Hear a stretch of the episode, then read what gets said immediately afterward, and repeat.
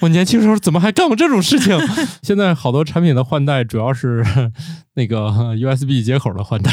那不行，就是回来还是得开机试用一下。比如说宠物零食烘干机，它让我见识了这个世界的曼妙。就是硬盘就是这种，你不想让它坏的时候，它就会坏给你看。你为了换个电池。就差点学会了维修手机，所以说人要多交一些朋友，看看别人怎么乱花钱，以及他所要花的钱的数量，你再掂量自己配不配。宇宙的终极答案，生活的最终答案，无需定义生活，漫游才是方向。给生活加点料，做不靠谱的生活艺术家。生活漫游指南。刚才我们这个台子经历的一些小风波，让我们正好请。挺恰合我们这期的主题的，就是这些，嗯，你的数码设备都在干什么？是吃灰，还是买完之后几年之后还没有想起用过它？嗯，我这个转折有点硬啊，我先解释一下刚才发生了什么。就像所有的数码设备一样，你有一阵子不用它，你在开它的时候就会出现点小意外，比如说有一个话筒它就不响了。遇见这样的事儿呢，它第一个解决方法肯定不是先看看它怎么维修，一般是关机再开一次，能解决绝大多数问题。实在不行就关了再开一次。对，也许他只是累了。嗯，对他没有累，他就是休息的时间太长了，没有事情干，然后突然说起来干活了，不太习惯，不太习惯，说身上插满了线，管子啊，已经到了一个什么地步呢？就是说这一期再没有节目的话，下一期就要出事故了。对我们行话管这个叫开天窗。说实话，我至今都不知道这个话的典故是什么，我也不知道这开天窗跟缺这一集。之间有什么联系呢？请资深的编辑老师能不能告诉我一下？所以现在我们三个里面，就算我最资深了，但是我不知道。对，就是我我说形容一下那个外部的环境，把土豆逼成了什么样子？早上这个地方排队做核酸，然后现在下起了鹅毛大雪，然后土豆居然来到了 公司。没有办法，这个今天再不录就没有节目了啊。当然，这个选题我已经想了很久了，很难得啊。一般都是要么就是人凑齐了，选题是现想的；要么就是选题想了好久，人凑不齐。今天是后者。其实每年这个春季的时候，我一般会进行一次数字内容的大扫除啊。由于今年这个 种种原因吧，没有进行。但是一会儿咱可以聊聊怎么扫除一下自己的内容啊。当然，在这个开始之前，我们先聊聊自己家的设备啊。你们都先想想自己家这个有没有最近。因为疫情啊，添置了很多神奇的东西，却一次都没有开开过。那不行，就是回来还是得开机试用一下。你你这个要是放了呃第五天的时候，你大概就可以点退货了，因为毕竟也没有拆封，是吧？那得拆得。现在很多电子设备就是要求拆封之后，慢慢就不能退换了。嗯，对，所以我也觉得很奇怪，就是我没有试它，我怎么知道它不行呢？所以上头也说了，不能这样。当然，你肯定平台执行，他会试图先自己解释一番嘛，那可以理解嘛。毕竟卖给你，你封一拆，其实这中间，它这个机器它确实不是新机了，你卖给谁都不要。之前不是那个所谓的二手东老是卖一些那种重新封口的东西，大家就不干了嘛。哦，啊，其实那机器本身确实全新，我也有点冤枉。但是呢，你我咋相信这玩意儿没人用过？啊，特别是我之前退了一个货，又发给我一个新的，才发现原来是我操作不当，是我没有领悟到这两个东西怎么组装到一起，就是一个冲牙器。然后这是我这个去年买的一个电子设备。那是不是它其实，在销售环节里头算成货损，或者说它打一个折扣再卖，还是说又重新当新的卖的这种？问题是在于这个没有啥争议，它是个卫生用品，它是冲牙器嘛，我没有谁接受说这玩意儿你重新给我那个贴个不干胶。透明不干胶，已经卖给我了，肯定都不干了，是吧？我也不知道之前它发生了什么，特别是那里面显然还有水珠，嗯，就退过一次，怎么回事呢？嗯，这是也是一时兴起买了一个冲牙器啊，其实已经基本上落灰了，因为它常年处于收纳状态。但是不管怎样，它曾经陪伴我冲出过几次出血啊，就是因为它老冲出血，我就不想用了 啊，是这样的。然后就买回来之后呢，它上面有个水箱。水箱特别小啊，估计像你们这些现代人士都用过这个东西。结果那个水箱摁在下面那个连接器，由下面的连接器才是它的一个主要部件，然后把它从液体变成突突突突突突突的呲水结果呢，我就第一次，因为咱吧第一次见到这种神奇的电子装置，嗯，然后它为了那个包装运输、体积简便，做了一个巧妙的设计，就是一个水箱恰好盖住了底下整体。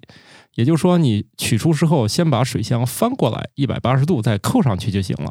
结果扣上去的时候，我觉得扣好了，然后放了几回水，它都呲不出来，于是就让厂家给我换了一个。后来才发现，它的组装要诀是往下使劲儿摁一下，得有咔嗒一声。倒没有咔嗒，它要有的话也行。问题是它没有，它是一个那种橡胶垫软的。结果这个很意外。呃，这个事儿吧，也不是我主观故意，但我造成了一次这个 无辜的已经上了他们家黑名单儿 啊！不会的，我一年买那么多，他也不至于为这个几百块钱的东西记我仇啊！毕竟之前还退过四五千的洗碗机呢。不是这，不是我，我这这通常不是我本意，就是第一个退好几千的原因是它尺寸不对。就是它上面写的尺寸不对，发来我装不进去，那我咋要啊？我也不能，我不可能把我的橱柜拆了，对不对？确实，就换了一个。当然，那那那个是题外话。总之呢，你像我呢，就我们家闲置的东西就是这个冲压器啊，除了我自己不用之外，还冤枉了一台好的。哎，不好意思啊，这个厂家啊，不是故意的啊。除此之外，应该还有好多别的吧？那也不能都我说吧？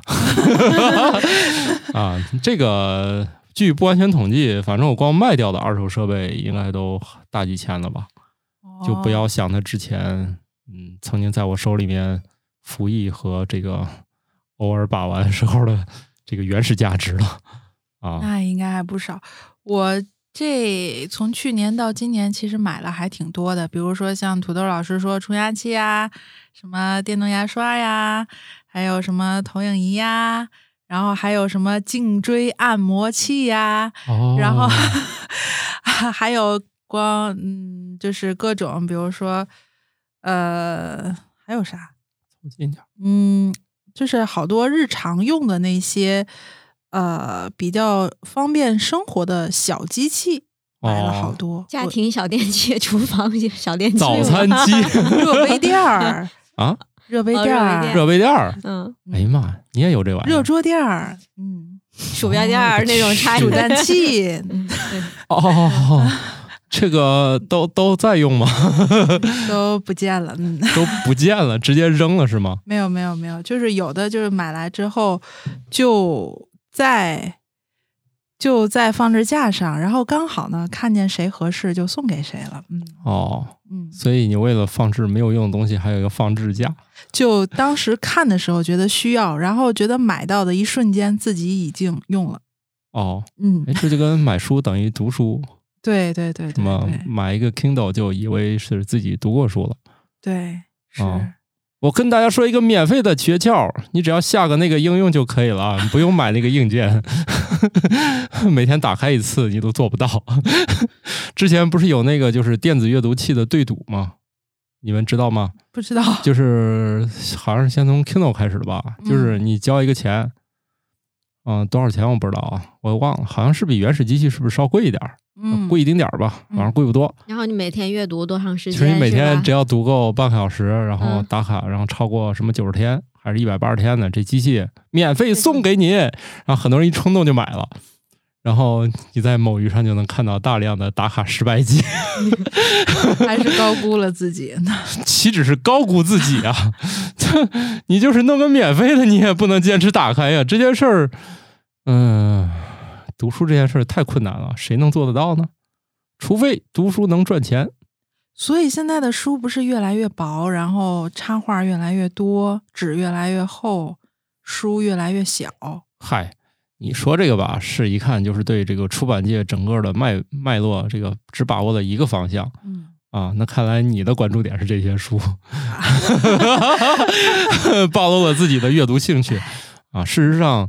呃，这个每年先把这个植物霍霍成纤维，纤维霍霍成纸，纸再上了那个污染空气的油墨，然后最后，然后让你家里充满各种挥有机挥发、无机挥发物的这么一种东西叫书啊。它这个每年制造的这个浪费还是极其多的啊。呃，而且多数时候什么样都有啊，大的小的，我还见过那种打开一共就没几页的啊，巴掌大我说这个、哦这个还弄一硬皮儿，你 这东西东西还不如把字儿都去掉，改成本子可能还有点用啊。啊，那各式各样的啊，为了满足人们不同的虚荣心。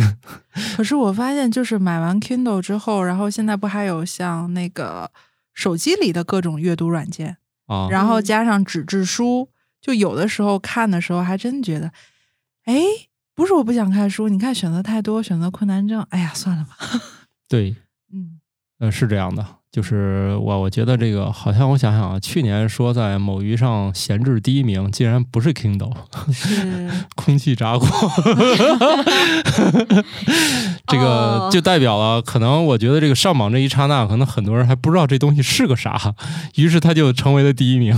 哎，那个还挺好用的，嗯，啊，是挺好用的。对，就是我也是在今年春节就买了一个，是挺好用的，可是 就是使用率是太低了，太低了。就是我不太能理解，那个体积竟然跟烤箱一样大，但它的实际使用空间却是烤箱的五分之一。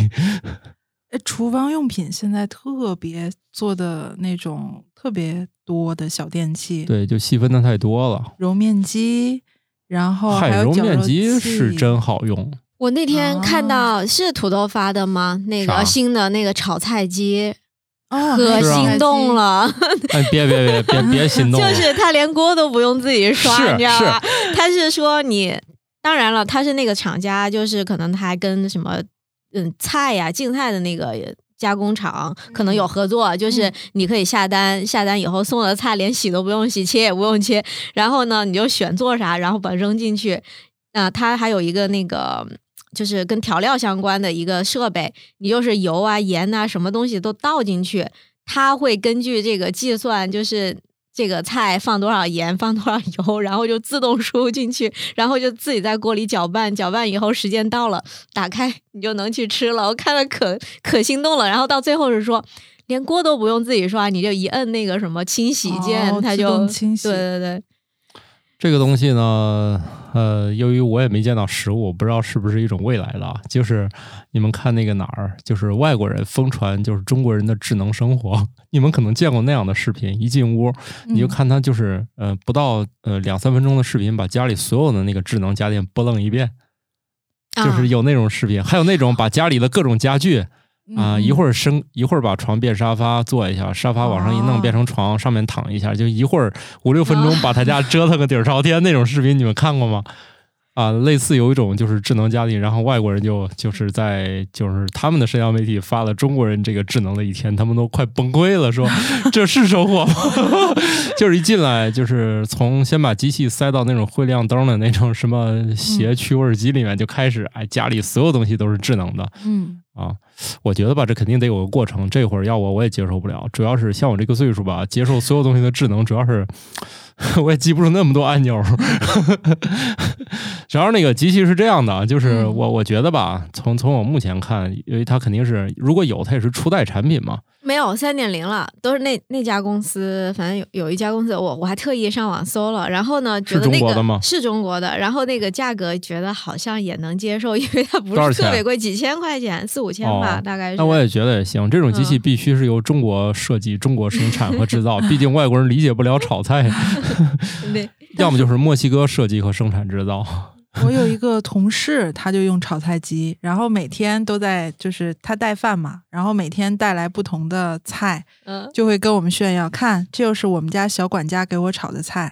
这个 小管家难道不是物业服务公司里的人可能只是厨房小管家。然后那个评论里都很有意思，就是说、嗯说我那个。就如果不买它净菜，你不就还是要自己洗啊、摘呀、切嘛？就其实那一部分其实是最耗时间的。然后，所以嗯大家有的评论就是说，我把菜买回来洗好，那个摘好、切好，我还就不能在锅里再搅拌几下吗？用 你。呃，是这个问题。所以你看，美国的有一家公司，当然后来也在中国复刻过啊，不是同一家，就是它生产过一种所谓的什么高压什么什么果泥那种玩意儿。然后他卖的一个东西就是，你不是想吃新喝新鲜果汁儿吗？嗯然后你不是出去去市场买水果特别麻烦吗，又洗又削皮儿又往里塞的，然后自己在那儿攥啊，钻木取火类似那样的挤出一堆果汁，不是嫌麻烦吗？他说好，你买我这机器，你买我这耗材啊，一包一包里面都是什么用多少什么多少的多少个大气压给你弄出来。后来有一个好奇的人解开了那个袋子，发现里面 就是挤出来之后的成品。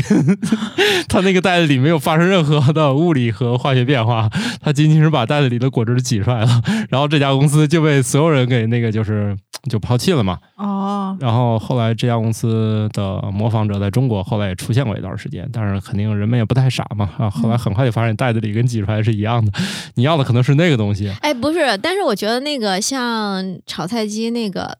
它它给你的卖点，它可能就是，当然你洗啊切什么占用你时间，但是你把往锅里一放以后，你就不用管它了，这个东西就等着它叮铃铃的叫，然后你就开始盛。这个东西应就行。这个东西我总觉得应该是电冰箱生产厂家做的事儿，毕竟由冰箱作为一个就是中。中央处理，但是还有真正的那种家庭经常做饭的那种，我我我现在觉得这种可能适合这个单身或者是小两口这样子。你在家里人口三人以上，他一次也就只能炒一个菜，对吧？这个菜出来以后，下一个菜又又多长时间？可能一般做饭的人，他两个灶啊之类的，就可能就同时在用着。买两部机器，对，有道理，所以。所以，真的，它的那个实用性有多好，就不好说。等一下，我们这个节目不是要聊，就是我们废弃的这些数码产品，怎么突然变成这个未来我要废弃的物品？对我向往，我我一直在那个纠结嘛，我就在想，是不是嗯可以入？然后你不需要，你的厨艺主要是需要一个绞馅机，那个已经有了啊，有了绞馅的那个啊，已经有了，哦哦哦。那个不还赋予一个送你了吗？对对对对对对，这个港王老师由于他对这种所有东西的，就是就他家吃什么，你完全不知道这个食材原本是啥，他都以小立方体的形式出现，肉馅儿是吗？对，小立方体的没到馅儿，就是就是碎碎。就比如说咱一般吃那个蒜苔都是段儿嘛。嗯，蒜苔都是算了，我不说蒜苔了，怕全国人民不知道蒜苔是一个什么菜。嗯，咱说个简单点的，这个土豆大家都知道是啥啊？这个很难再再说清楚。嗯，我们一般是切丝儿、切片儿、切块儿，是吧？对，切都是小立方体。怎么可能？我没有做过这道菜。不是我我我意思是，假如土豆让他做，他也是就这么小一点儿啊。哦，所以我给他推荐过叫菜馅机，所有东西一摁出来全是碎碎。总之还挺神奇的，我第一次见到能把肉变成泥的东西是可以用充电来解决，所以我也给它归入到电子产品的。既然可以一一充电，还是 Type C 接口，所以你看，你以前以为这东西都是那种傻大笨粗的，还有二百二十伏电源的，现在就变成 Type C 接口。所以说到 Type C 接口，马上就要进入我们这期节目的主题了。还有主题吗？对，现在在提主题。对，因为我觉得现在好多产品的换代主要是 那个 USB 接口的换代。对对对，导致我们不停的在换代，否则那些东西好像也没什么可换的。你们还记得早期的 USB 接口都充了些什么东西吗？自拍杆儿，对吧？自拍自拍杆儿，那都是比较先进的。那一代叫 Micro。USB 已经是非常常见的，你再往前倒，其实有好多代了。哦，你是说大头对大头那种？大头对小头，小头至少都经历了五六代了。嗯，有那种偏方方一点的那种，梯形，然后梯形还带个小蛮腰啊，不是小瘦腰，收腰。对，你们还能想到那个接口曾经还充过什么电吗？好像有那时候的数码相机是不是？MP 三，对对对对对对。那那时候数码相机能充电吗？有吧。哦，那些东西家里还有吗？有啊，还有好几个，包括随身听，就是那种卡带机、CD 机都还有。我可没。我，对。哎呀，还能转吗？可以啊，都可新了，保护的可好。是保护的可好，还是压根儿没用过？呃，压根儿也很新。我家里至今还有一堆磁带，现在让我很头疼。自从我让我父母从老家搬来之后。然后我们家多了一箱磁带，他说这是你以前买的，我打开出惊了。我年轻时候怎么还干过这种事情？挺好啊，你听听，在在那个闲鱼上买个那个随身听。对，你以为我没看吗？我一看这么珍贵，而且还有很多当年那种什么限量版，然后卖完就没有的。是原版吗？是我都只买原版。当年我分辨能力可强了，盗版一看我就知道。因为当年做盗版的可傻，他都不知道条形码是怎么弄的。条形码最后一位是可以计算出来的，从第几位加第几位乘几，然后得到最后一位尾数，就是条形码的最后一位。啊你光用这个就已经排除掉绝大多数的盗版，因为他们那条形码都是瞎写的。嗯，哦，人家就觉得说盗版，没想到卖给的这些中小学生们还有这么专业的。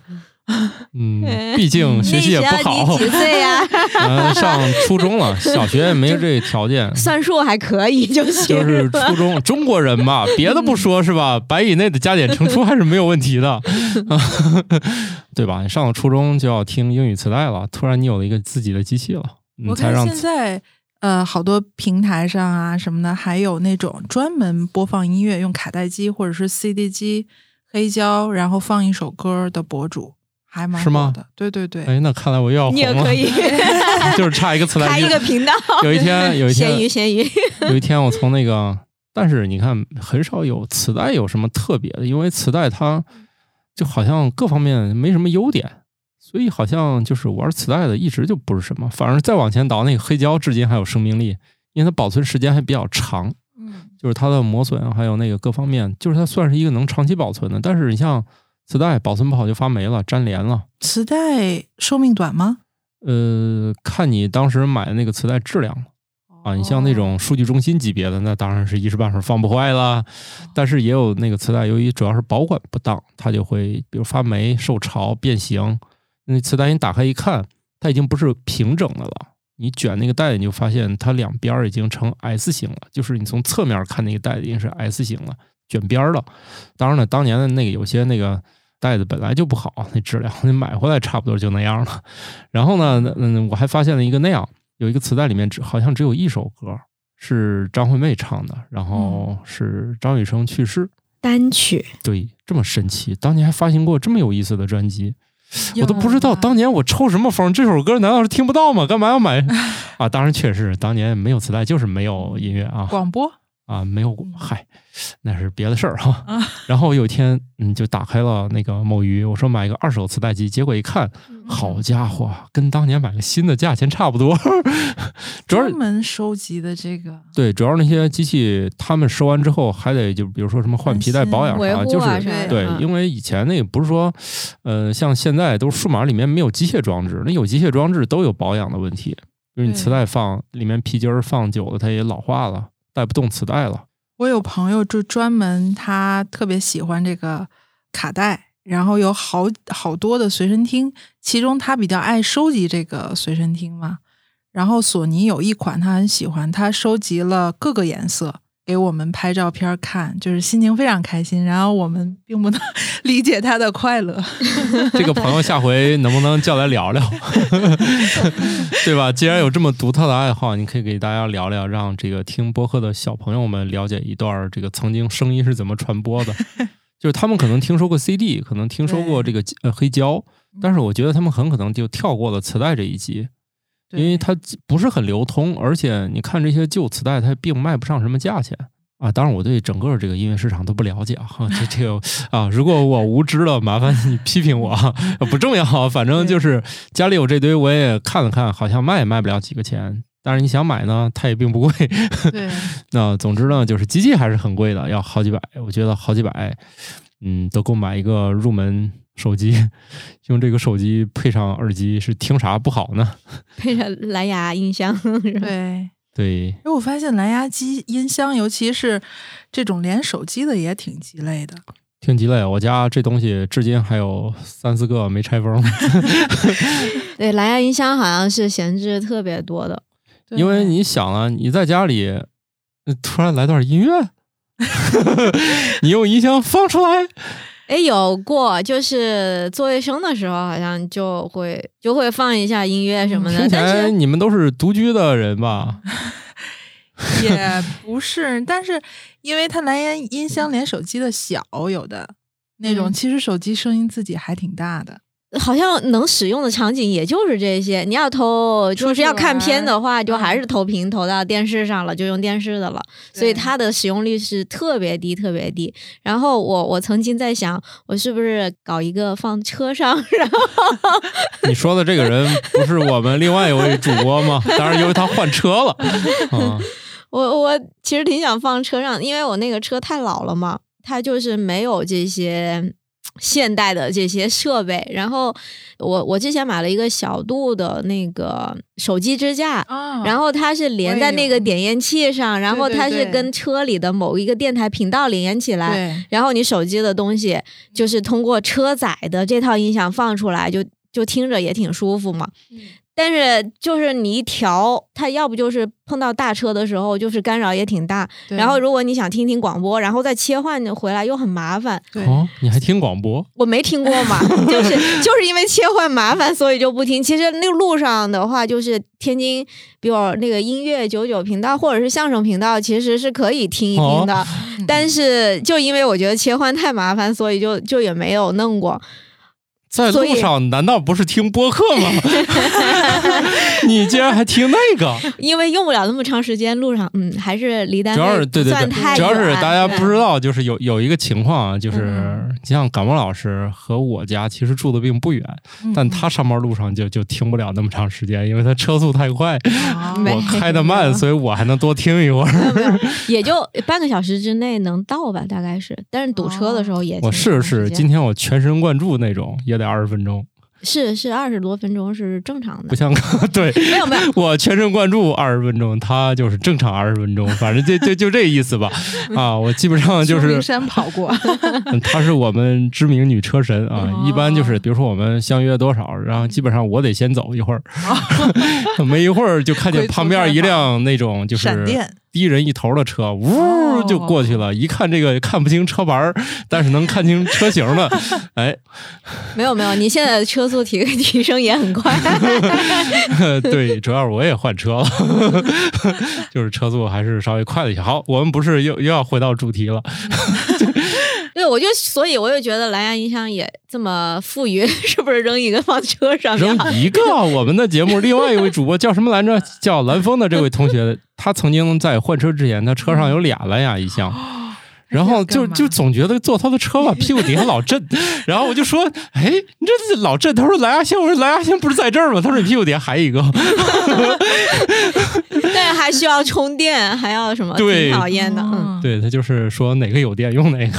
对，因为那个车太老式了嘛，就只能用那个。点烟器那里接一个 USB 的口，什么一点都不像现在像涂老师的豪车是吧？直接插 USB，不用不用，搞不 老师你弄错了，我那个是无线 CarPlay，对 对，用就是手机也不用打开，在屏幕上操作手机上的 App。对我那个屏幕就是我那屏幕是黑白的，连连操作都操作不了。但是其实论豪车，还是感冒老师那个是真豪车，它就是时间略长了。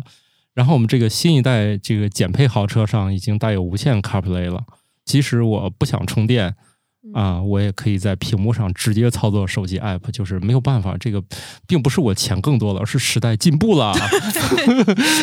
是呢，所以就好羡慕。对，我在那个一开，当然了，其实也没有那么稳定了哈，就是我开车的前五分钟，我啥事也不能做。因为我在这个时候点让它连接，它生连它也可费劲了，所以我一般选择开一会儿车，我再点，它自己就用各种方式，终于连上了。就是它也没有那么稳定了。哎呀，你开车就着急想用的时候，你怎有时候死活它就手机的名字都在那儿，怎么点它都连不上。哎，对，那个手机支架的那个可鸡肋了。然后买了一个比较厚一点的手机壳，它不是背充嘛，对吧？对，就充不上电。是 这，每次都得把手机壳扒下来。对。让它裸着就能充上电，然后要不然就感冒老师换了个手机。以前他没有无线充电功能的时候，倒没有想过这茬儿。没有没有，以前那个也能充。这么一说，无电充也是一个 bug。这个我现在这个还行啊，是吗？就是它还是跟你哦车载我这个也挺厚的，它还是根据你可能你那个车载需要换一个，就是换一个新的车载充电无线充电器，可能你的问题就迎刃而解，于是你家又多了一个这样的东西。哎，那个无线的那个充电盘，在办公室买的那些，确实也比较鸡肋。但是现在我觉得苹果的新的那个挺好，它可吸上的。呃，但是你这个厚一点的壳真的哦，对对对，也也嗯吸不上，确实。因为我们几个人就想着过年，觉得很喜庆，就都买了那个虎的生肖的，哦，然后说 就我是我是。充不上，然后那个买了那个苹果扣吸的那个，说嗯因为平时使用的话就会吸的很牢，然后他那个忘了，然后吧唧就总掉桌桌子上或者什哦，那个啊，不好意思，我主要是没有那一代手机，所以我我刚才都没有反应过来你说的是什么，就是那种能把充电器自己吸到手机背面那个是吧？对，从十二出来以后就有那个了。哦不好意思啊，对我手机太老了。对，一个一个特别小的，然后我觉得还挺好。对，也说，然后那个人又被迫说，嗯，我在正月里用了这个虎年的，然后现在就换了，但是实在是因为每次都不记得就掉地上。没关系，这这些是做这个的人，他没有考虑过你那对个需，求。我是觉得他这个吸的比之前那种放桌子上你就对总拿起来那种，你有没有想过把手机拿起来，充电器往上一怼，是世界上最简单的方案？对对对，我也觉得，所以 所以刚才跟莫奇老师嗯。说的就是那个无线充电盘那个东西，其实挺鸡肋的，对对对，呃因为你总是总需要把手机拿出来。那个好像之前有人好像写了一个特别有意思的冷知识，说你们充电头里的那一颗芯片儿可能比当时发射到天上的那个 应该是航天飞机还是哪个的上面的电脑速度还快。哇，就是你充电头里的那个运算那个芯片的速度都已嗯经嗯超过、啊当年能上天的了。就是现在的事情变得越来越复杂，它似乎之间都可以相通了，但是却跟你想的不一样。没错儿，就比如说以前你用接口就能判断它是一样还是不一样的，嗯，现在终于接头统一了，但里面的事儿却不统一了没错儿。啊！所以你会发现、我们本来是希望它能够更方便，结果感觉更不方便了。当然了，对于这个智商不够的人来说，事情还是简单的很多。但是他们那时候说那个就是无线充的那个的卖点，就是在于让你能放下手机看别的事，这也算是啥呀？每次还要在上面对准，要不它就充不进去。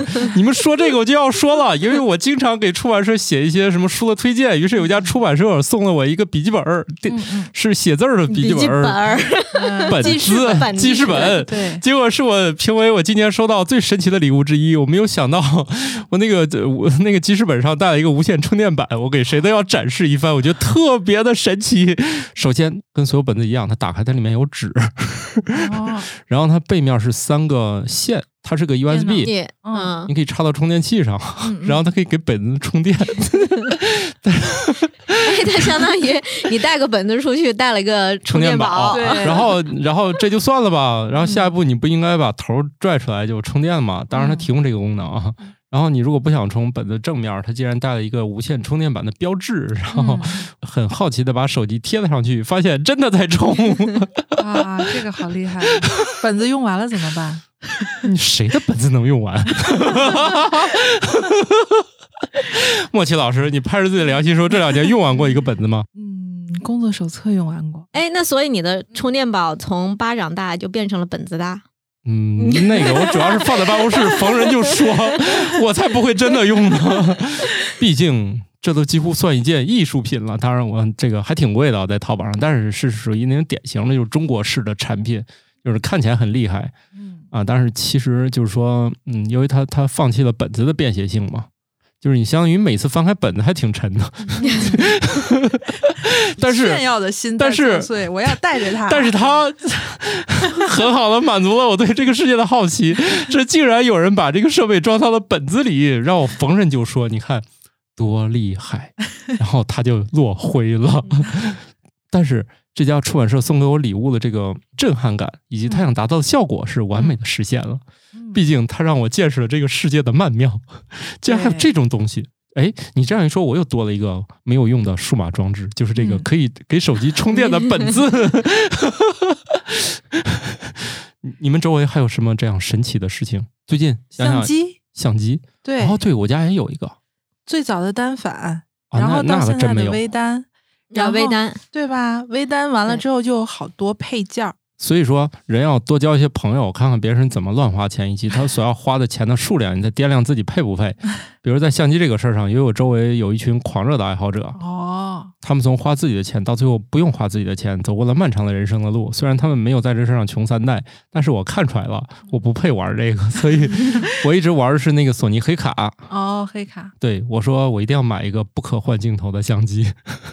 对，不在你的推荐下，瓜大爷不买了一代和二代嘛？对，我也有啊，我现在用那个相机还真挺好用的。所以你买配件了吗？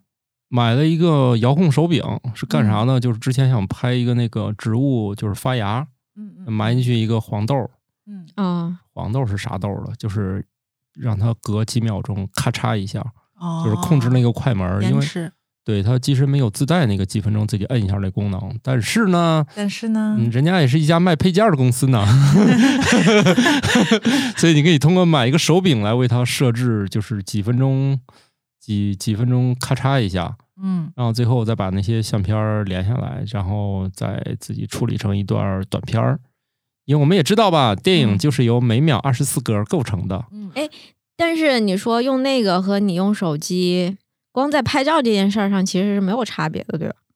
有没有差别，还不如用手机呢。后来我发现操作太复杂，最后换成手机拍了。，所以我就觉得，我就在想，我一直在在想，你居然还用它，我好佩服你啊！呃，这个因为主要是当时本着废物利用的这个心态，把一个好几千块钱的相机用来了干这个，嗯，但是很快就发现这种相机它已经够傻瓜了，但是操作起来对焦还是那么的不靠谱。对，反正我是我我是扔在一个抽屉里，偶尔打开那抽屉，哦，还有个这个，还有关上。对，这也是当年的旗舰数码相机了。嗯，对，理论上，当年这有松下有就是类似级别，当然了，咱咱不说那家叫莱卡的公司啊，嗯，它这个还有一个神奇的配件儿，呃，黑卡上面可以加闪光灯，闪光灯上面还可以加睫毛，啊，这也是一个网红配件儿。等一下，闪光灯上加睫毛，嗯，毛茸茸的睫毛，你确定那不是麦克风吗？不是，就是装饰的。嗯，嗯啊，好的，啊，好的吧。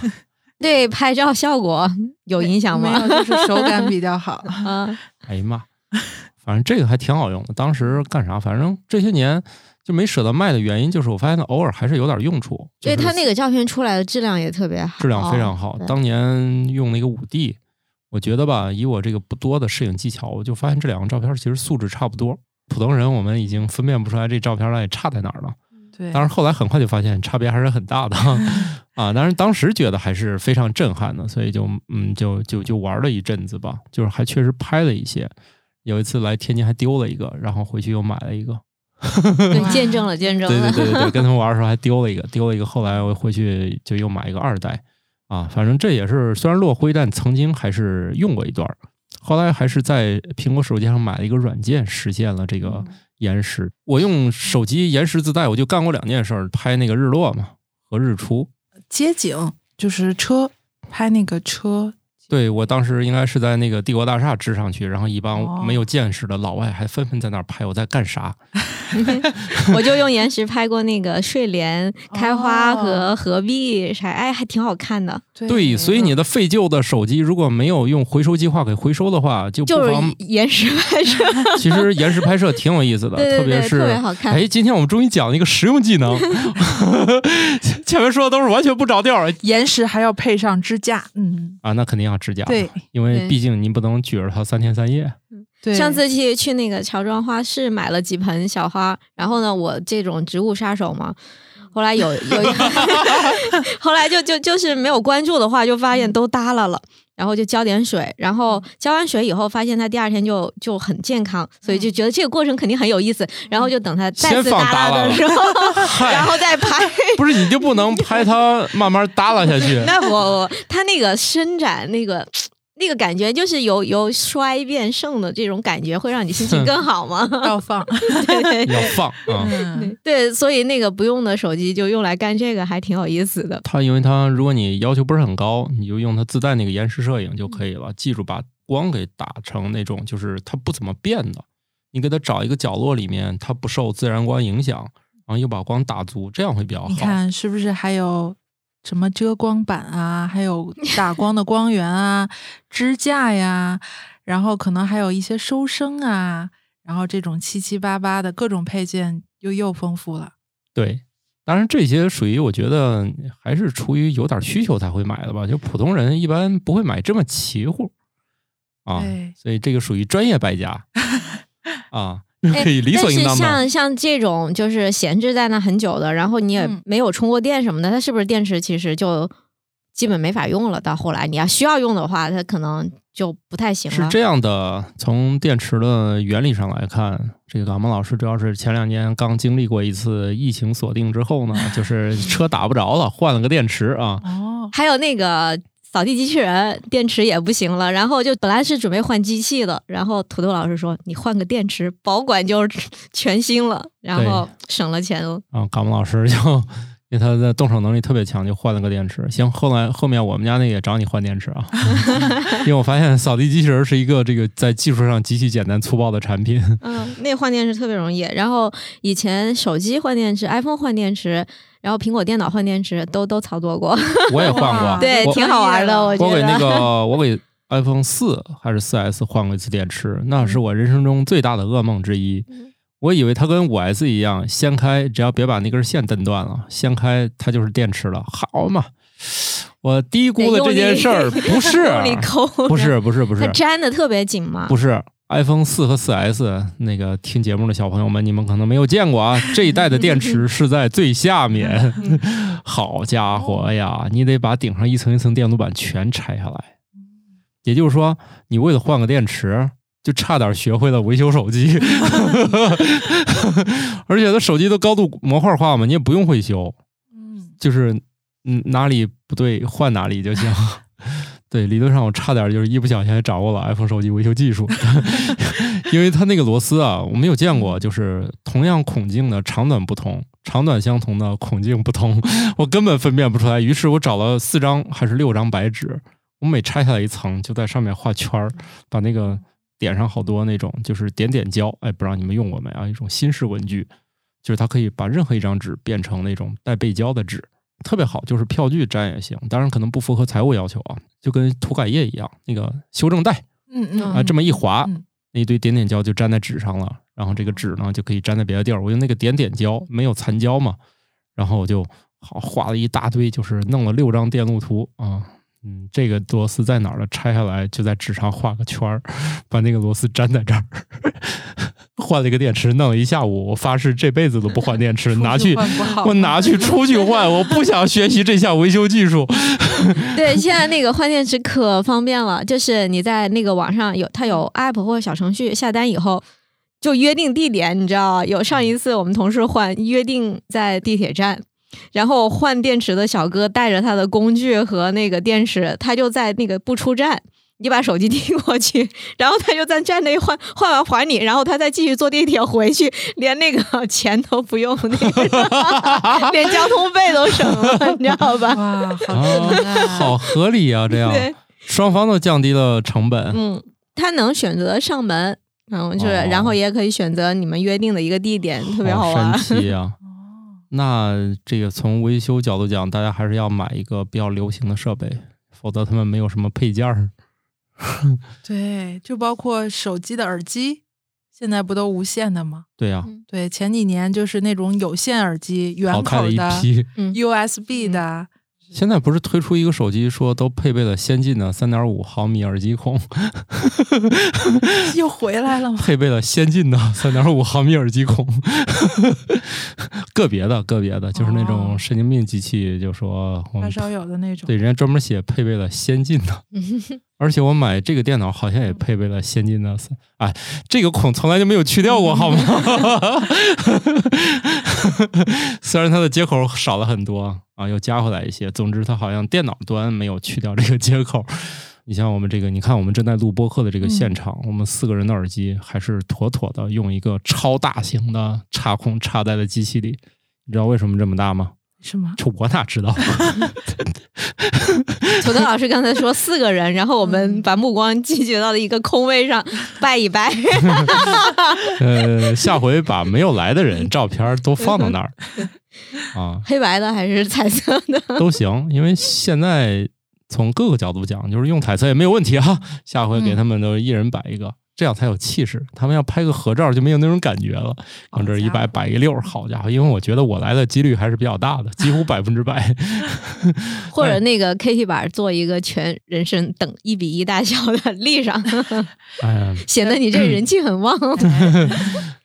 所以你看，这这这没事一数，家里谁家还没个三五个没有用的蓝牙音箱？对，还有一堆淘汰的耳机，还无线带线儿。对。一开始叫蓝牙无线耳机，对对对。对，后来只好叫真无线耳机。还有现在好多就是宠物用品，比如说修宠物脚毛，然后还有自动饮水机，包括给它剪指甲的上面都会带灯。有啊，指甲的指甲。我们家是一个这个全新的养猫者，所以我们家的设备都是最新一代的。还有项圈带定位和带发光的项圈。不用不用，它也不出去，就怕它躲在哪间屋子的哪个床底下找不着。就是反正这个猫定期它就会找到一些特别有创意的地点，就是躲到那里面睡觉，然后一时半会儿就找不着。大家可能不知道，就是扫地机器人还有你家的那个吸尘器，对于宠物来说不是很友好。对，就是大家看到广告上什么猫和狗站在扫地机器人跟它一块扫地这种场景，只有广告里有，宠物是非常害怕听见这些声音的。我一般是，比如说我们家的那扫地机器人，因为家里有有小猫有小孩儿，一般我会分屋子扫，不会说那个，因为家里没有任何一个时间是所有人都不在家的，所以我就会先把猫抓出来，然后把机器人扔进去。嗯，结果呢，就是昨天我死活都找不到我们家猫了。然后说那行吧，既然找不到，那也是天意，那开始开吧。然后我就知道它躲在哪间屋子里面啊。然后呢，由于顺序是先扫那间屋子，所以把它开开。开开过一会儿，我打开门，果然那只猫迫不及待的一个箭步就冲出来了，小要往里藏，往里藏，然后就噌就出来了。哎，为什么要说到这儿呢？哦，对，给猫喝水的东西，给猫喝水真是一个划时代的发明啊。宠物，然后包括宠物的食品的一些小机器，比如说宠物零食烘干机。你看你们家的猫没有达到好的生活条件我们家生活条件还不好，那猫光做一个双眼皮手术就花了五千多。还做双眼皮手术？那你以为了？他得割了个卧蚕，你剪眼袋，主要是剪眼袋。为什么要剪眼袋？眼袋太大了，然后它那个毛就卷到眼睛里了。哦，倒倒结了，倒睫，对，倒睫特别严重，就是它的毛已经都在眼睛里了。就是我有一天把眼皮翻出来，里面翻了好几下，终于把里面毛全翻出来了。人家大夫就是 比较有经验，瞅了一眼就说：“哈，这倒结回来做手术吧。”说没别的招吧？没有。然后就回去做心理建设去了。毕竟猫也没有花那么多钱。后来想一想，这也不行啊，这也得给治啊，这得摊上事儿了，这也得解决啊。所以他至今也没有用上什么全自动猫厕所，主要是他把预算都给占完了。对，主要我觉得现在的电子产品嘛，它为了就是刷存在感，它不停的给你推送各种各样没有用的东西，而且会给你讲故事。嗯，就是用了我们这个。这个东西之后，然后会提升，比如说你某方面的幸福感，比如说你用无线耳机会解放你的双手，整个身体，你比如说运动啊什么的会更方便啊，或者说电动的一些厨房设备，包括刚才说的什么炒菜机之类的，嗯，对，你可以把。做饭就交给他了，然后你就出去该干嘛干嘛了。对，把做饭的时间改为刷他的时间。那里面机关那么复杂，刷一次肯定要好久。对，是吧？你看抽油烟机虽然改变了我们的厨房，但刷它一次也绝对是个噩梦。就是解决一个问题，只不过把这个问题变成日积月累的一个大问题。当然了，不可否认是他每次解决一下就好了，因为他积累到某个程度，就可以寻求专业人士的帮助了。别问我怎么知道的，就是有一天高兴自己刷了一次油烟机。这些油烟机不都说了吗？可以免拆洗，是免拆洗，但是也没说免擦呀。对对对，确实是解决一些问题，增加一些。所以，嗯，确实是这些东西的出现，让我们的生活更幸福了。但是家里出现一堆没有用的东西，算算啊，一堆光搁到耳朵里的东西，能听见动静的就一大堆，是吧？对，能发出声响的，可以扩散到什么扫地机器人啊 啊，还有那种很多家确实是啊，就买了之后也不用啊，还有什么投影仪，嗯，对，厨房用品，厨房用品怎么不用？各种哦对锅炉，对对对，我听说了，就是很多人是为了提高厨艺，主要是买锅，对，嗯。谁们家还没有对吧？多少只锅呢？呃，我们家就不多，一开始是三个，后来扔了一个，然后又买一个，然后唯一一个我觉得比较冲动的决定是买了一个专门煎牛排的平底锅，但是想想我这个身体也不适合吃肉，我买的那干嘛？一年也拿不出来几回，锅、嗯、不是电子产品。对，不是电子产品，可以先忽略一下。我们聊那些能加上电的锅，嗯，吐司炉，对，吐司炉，吐司炉其实还挺好的。只不过呢，你如果有一个烤箱，这玩意儿一点用都没有。如果你连烤箱都没有，教给大家一个小秘诀：把你家的炒锅点热了，啊，关火，把面包片扔进去。别问我怎么知道的，因为外国人也是这么烤面包片的。我想了一下，我们家最大的闲置的插电的，那就是电钢琴。电钢琴，我的天哪，就是能戴着耳机在那儿弹的那种。可以。啊，然后还配一副耳机，那倒不用，其实也不太扰民。以前以为弹奏的技术好是吗？它不就是一个带电的钢琴嘛，钢琴的低配版。所以我还是很理智的。我在决定学钢琴的时候，我买了个便宜的，然后不出所料的还是闲置了。没事，主要你们家地方大。当时我们还有朋友就说：“你就买那贵的，所以就可能不会浪费。”我说：“嗯，贵的浪费的钱更多。”还挺理智，学会了吗？你看人家这个莫奇老师问：“学会了吗？” 曾经会，然后一不练就全不会了。哦，就是那个那个。隔那么久没摸过的话，哎，你不是还在什么欧洲的某个街头？就是对对对对，还弹过呢。对，展示了一段来自东方神秘力量的钢琴演奏技术。对，有有人过来给你钱吗？这个技术看起来像是干这行的。没有，他们那里应该是随便谁都能弹的。不是，感觉他们说这个也只能那种给点钱，这个这个水平了吧？嗯，那没给钱，可能比那个水平更差。就是街头艺术也没有这么低的。嗯，对，街头学艺术。那你还是买的琴不行，你还是换一个吧。已经不会了，我就觉得现在如果再重新那个什么的话，那得换个琴，毕竟它是电子的，肯定这些年有了全新的进展，比如加一块屏幕，让你没事看看广告啥的。这个班只要九块九就可以学到全新的钢琴技术，马上就是这个司机那个司机的。我在那个线下跟老师学之后，然后我就觉得，嗯，线下课好贵啊，那我要不网上学吧？然后发现，嗯，不太可能。所以这件事儿是线下播报班的话，基本没有可能。同事是买的真钢琴，然后也闲置了。这么一说呢，我就心里平衡很多了。但是感觉他那个可以卖，你这个卖二手，感觉就不值钱了。他那个卖不也得掉一半价吗？所以总体来说，我还是亏的少一点啊。万一有退休了，又又又想学了呢，对吧？他们那种琴放久了，就就还得调音啊，还得请专业人来做，对吧？我就没有这个烦恼吧，我就不用花这个冤枉钱，对吧？也是，性价比很高的。坏的话，给里面换块电池，换个电容电阻芯片。所以我也很好奇，就是大家的这些电子闲置之后。其实卖的还是少数，可能就搁在家里。对呀，对呀。以前我那种手机，我也确实不卖，因为里面总是会拍一些照片啊什么的，就害怕这东西卖给别人，就就给那个啥了，提取给干别的用了。嗯，对。虽然虽然可能也回想不起来有没有什么见不得人的吧，但是 但是总觉得还是不卖更保险。以前我的硬盘也不卖。哦，就是我所有用过的硬盘也不卖。后来确实觉得这攒好几块了，要不就那个随便霍霍两下，霍霍到别人不想要了。然后有一次突发奇想买了个相框，哎，去过我们家的可能见过。呃，有一天我把那个硬盘给拆解了，哦，想给他们粘到那个就是相框里，结果拆到某一步，小孩手一欠，把我那个螺丝给拧花丝了，然后 里面最大一个部件没拆下来，所以。干脆我就把整个粘到那个相框里了，就把那个还盖儿拆了。艺术的那个，对，其实当时是想把里面那个一层一层那个硬盘，那个里面那个盘片儿给一层一层摘下来，结果就是上面大概有六个螺丝还是几个了，就拆到最后一个，小孩儿手一欠，就那螺丝咋也拆不下来，就因为那一个螺丝没拆下来，所以那那好几层那盘片儿都拆不下来了，所以只好就很遗憾的就，哎，我这儿还有，你还要拆吗？那你还有多余的相框吗？因为那相框我觉得 相框比较贵是吗那？相框我那个对相框好几十一个，然后我把那个硬盘拆下来，很肯定就连带的把上面那个白色的纸也给我拆掉，所以这个肯定就不好看了。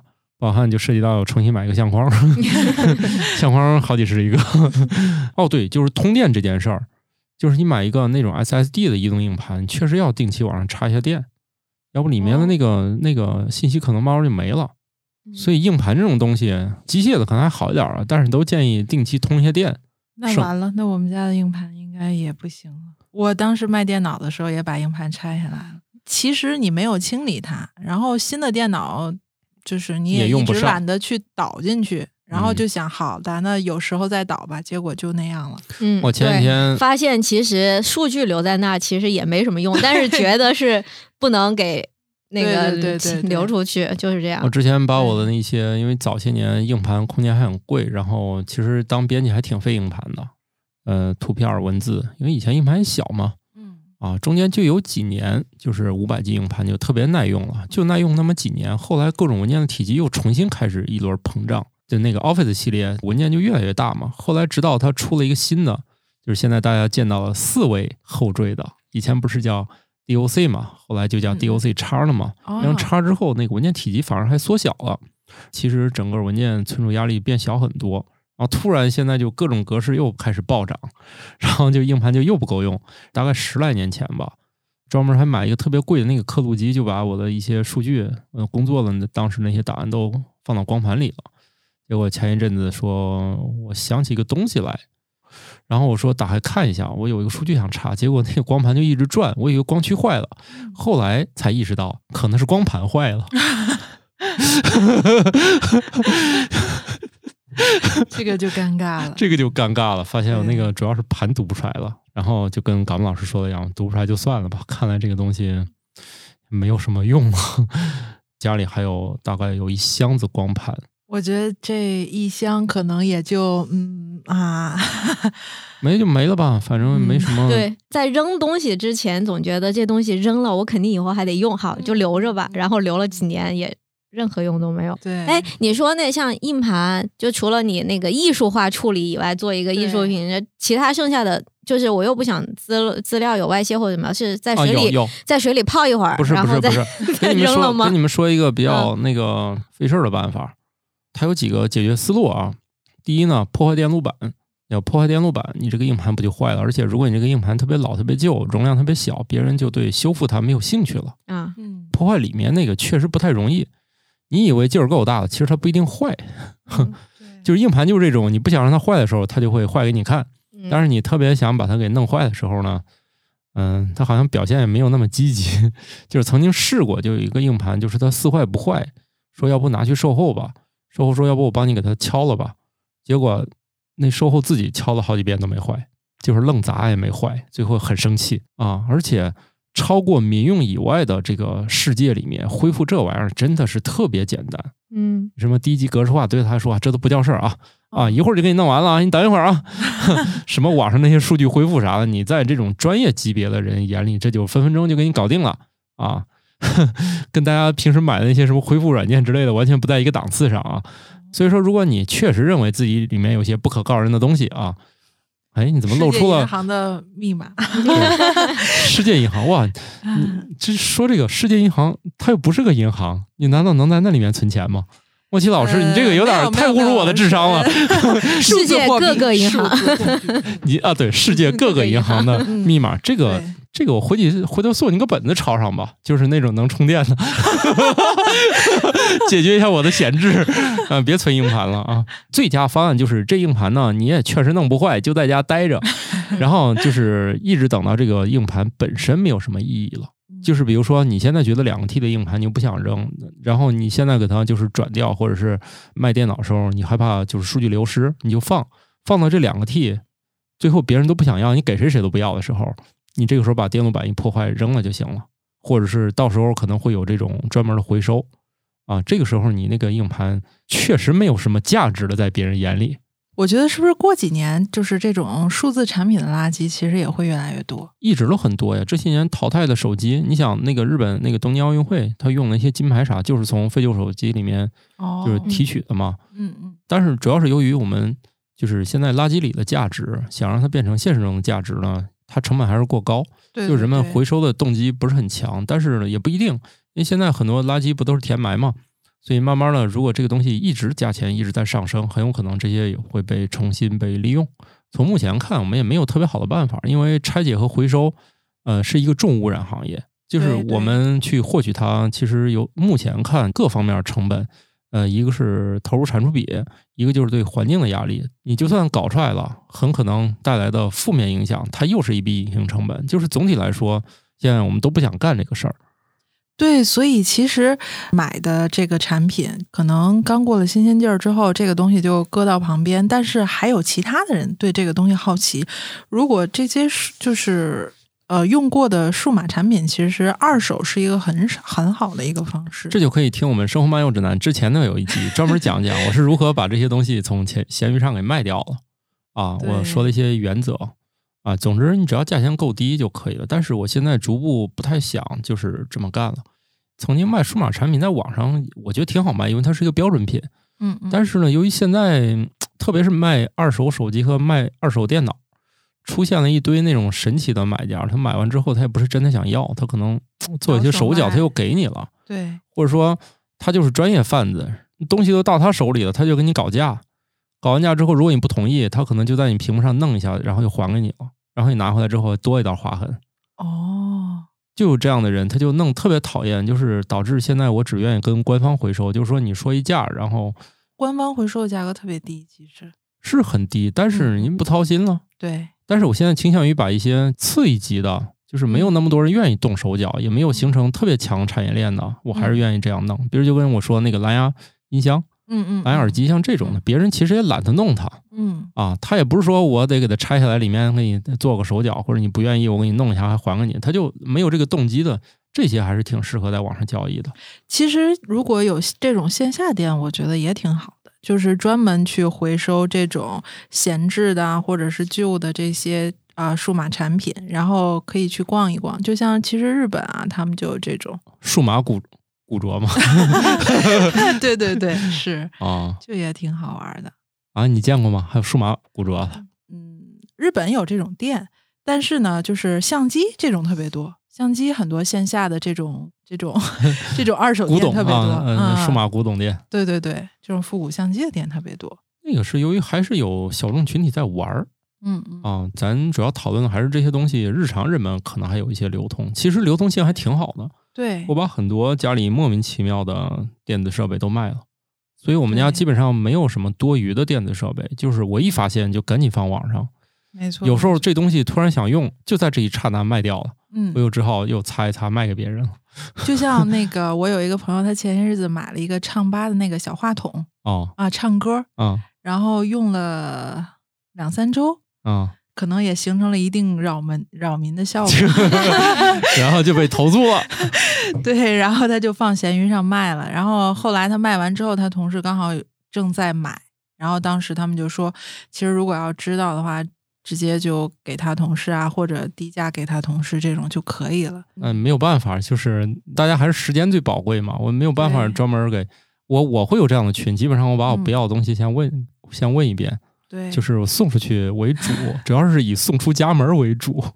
就是你放网上，你要是写个不要钱，那他们就会以这种反正不要钱先要过来，然后搁他手里又闲置了。没错，对我一般哪怕就是只卖十八块钱、十九块钱，还得把这东西收拾好，专门去寄个快递。我就是不能忍家里这个东西直接扔，这个心理负担不应该由我来承担。所以我今我我现在闲鱼上卖的东西还有十八、十九块钱的东西，就是我去掉运费已经。没干啥了，嗯，然后对方还有人说那个搞搞价，我说要不你就别搞价了，我也不卖给你，别费这劲了，就是别费劲了，我也不能亏着运费给你啊。然后我知道，就是有的大学现在有一种，就是几个玩的比较好的小伙伴或者是一宿舍众筹买一个小家电，就比如说女生买脱毛仪，嗯，对，然后什么美甲机，然后几个人可能都用完了之后，这个产品到了它的寿命最终的地方。哦，对，就这种其实还挺好的。所以你看，我一我一开始我就说了，跟那个玩相机一样，多交点朋友哈，要么就劝退自己，要么就大家众筹买点哎，真是在宿舍里好几个人用一样东西，其实还挺好的。对要么就不用每个人都买。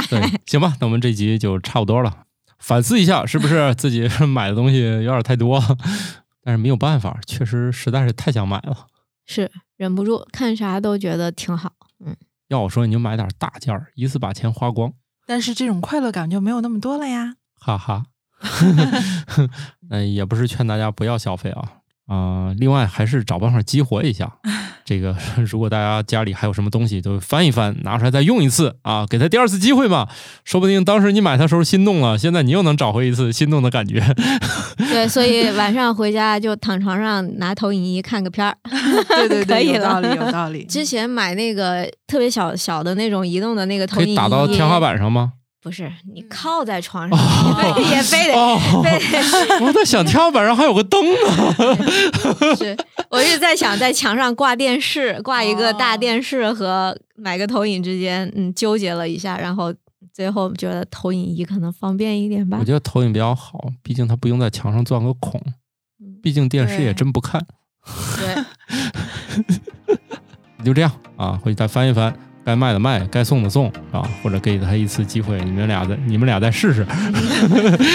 冷静期，分离冷静期。对，冷静期 啊，实实在还是互相还过不下去，就赶紧处理了吧，不要占着你们家地方了，毕竟，哎呀，房子也不房子便宜，不便宜啊。对，对，好，那我们开头忘了介绍自己，我是半只土豆，这个到时候会往前剪吗？不会不会，你是 我是莫奇，啊我也感冒，啊，拜拜了。拜拜。拜拜。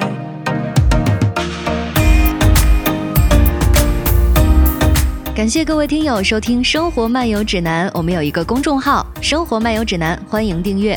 同时呢，您还可以加入我们的听友群，只要打开微信添加朋友，搜索“生活漫游指南”的拼音全拼，就可以添加管理员了。管理员会把大家邀请到群内，和我们众多热爱生活的听友们，还有我们的主播以及嘉宾聊起来吧。